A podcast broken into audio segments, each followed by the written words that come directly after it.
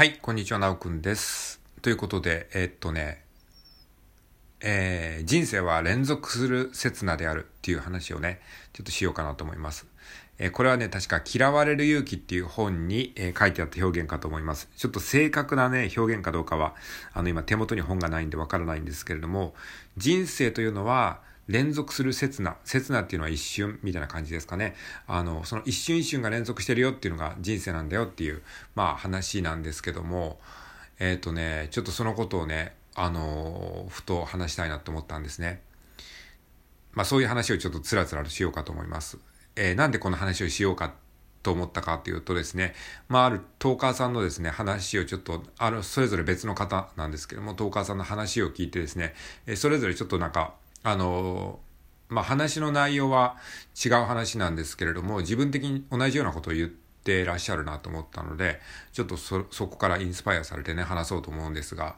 えっと、まあ、ある2名のトーカーさんっていうのはちょっと勝手に名前出しますけど、えー、ザッキーさんと夢の鶏さんですね。えー、まあ、それぞれ今日の配信、収録配信されていて、えー、僕人の収録配信を、あの、よく、あの、聞かせていただくんですけれども、で、ザッキーさんはね、なんか、生き急ぐという言葉について解説されていまして、まあ、生き急いでるという話をして、生き急ぐっていうのは、まあ、ネガティブな意味にも捉えられがちだけど、まあ、ポジティブな意味でもあるよね、みたいな。なんか、その意味の定義みたいなところを調べて、え、言われてまして、で、僕もその話聞きながら、僕もどっちかというと、生き急いでるタイプだと個人的には思ってるんですね。それが周りからどう見えてるかわからないですけれども、まあ、どうせね、人生、あの、生きるんだったら、なんか、うん、後悔したくないなっていうか、なんか自分をどこまでこう成長できるかゲームみたいな感じで捉えてて、なんかそういう感じで、えー、一つのことにすごい必死になっちゃうみたいな、そういうところはあるかもしれないな、とか思ってましたね。だから、生き急ぐってね、うん、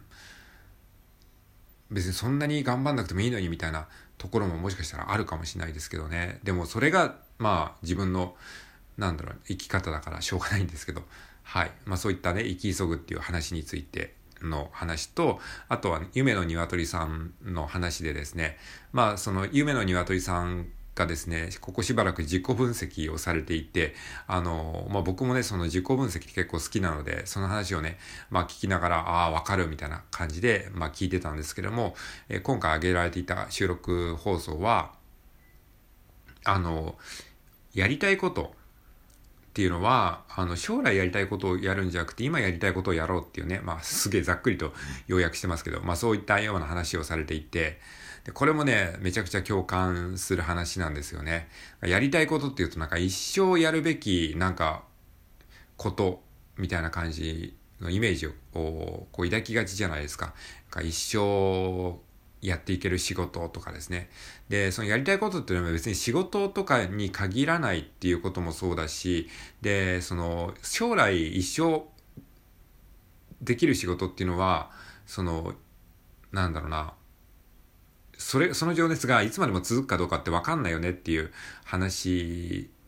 みたいなことをされていて、ちょっと僕のね、解釈で勝手に言ってますけど、あの、詳しくはね、あの、リンク貼っておきますので、そちらを聞いていただいた方がいいと思うんですけれども、うん、まあ僕もね、それはすごい同意なんですよ。僕もなんかね、あの、やりたいことを一生できるやりたいことをつい、こう探しがち、えー、だったんですけども、それって、その、情熱が続かないんですよね。結局なんか、あの、その時は一生やっていくぞっていうつもりだったとしても、結局、あの、数ヶ月もしくは数年したらその情熱で冷めてることってもう本当に往々として、往々にしてあるんですよね。うん。例えばね、僕、あの iPad 漫画、iPad でね、漫画を描き始めたのが、えっ、と、えー、2022年の11月ですね。だから今、アットマーク6ヶ月漫画家って書いてますけど、その時は僕漫画が全てだったんですよ。あのー、漫画描くのめっちゃ楽しいって思って。まあ別に漫画で生活してるとかそういうことでは全然ないんですけど、あのー、その iPad を買って、なんか子供の頃からぼんやりと漫画家に憧れていたことを思い出して、ああ、なんか iPad っていう機材があればすごくうん、なんかデジタルでいい感じで絵が描けるから、なんか昔みたいに、えー、なんか筆ペンとか、筆ペンじゃないか、つけペンとか、あの、そういうのをやらなくても、プロと同じ道具が揃ったから、これはもうなんか、頑張ればいい感じの漫画家になれるんじゃないかと思って、そこから、えー、アットマーク、えー、何ヶ月漫画家っていうのを、えー、その iPad を買った時期から計算して、今6ヶ月漫画家になってるわけですけど、でもね、ぶっちゃけ今ね、iPad にそんな興味ないんですよね。もうすでに6ヶ月にして情熱が消えちゃってるわけなんですね。今はリコーダーにはまってるじゃないですか。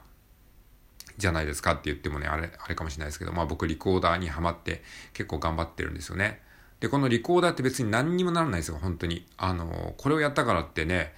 あの、将来何か得するようなビジョンとか全然見えないですし、これがピアノとかだってギターとかだったらまたね、その別かもしれないですけど、要はその、例えばスポーツをやるときに野球とかサッカーだったら、まあ、ワンチャンプロになれる可能性はないとは言えないじゃないですか。わかりますかね？だから野球とかサッカーは、こう、競技人口が多いっていう部分もあるかもしれない。まあもちろんみんなそれ目当てでやってるわけではないですけども、プロを目指すということで言ったら、えー、それを音楽に置き換えると、ギターとかピアノだったら、なんかその音楽でやっていけそうな道が、まあ見えなくはないじゃないですか。でもリコーダーって、スポーツでいうところのフェンシングみたいなもんですかね。要はマイナーで、それで、それがどんなに上手くなったとしても、なんか、あのー、それで地位や名声や、えー、仕事が得られる未来が見えないみたいな。だから、なんだろうな、要は、好きな、好きになるものが、それが仕事に結びつくとは限らないっていうことも多々あるわけじゃないですか。うん。だから、あの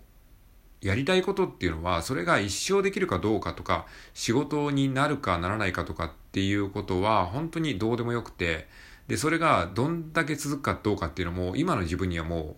う、わかんないんですよね。リコーダーは今時点でもう、あの、数年、数十年にわたって、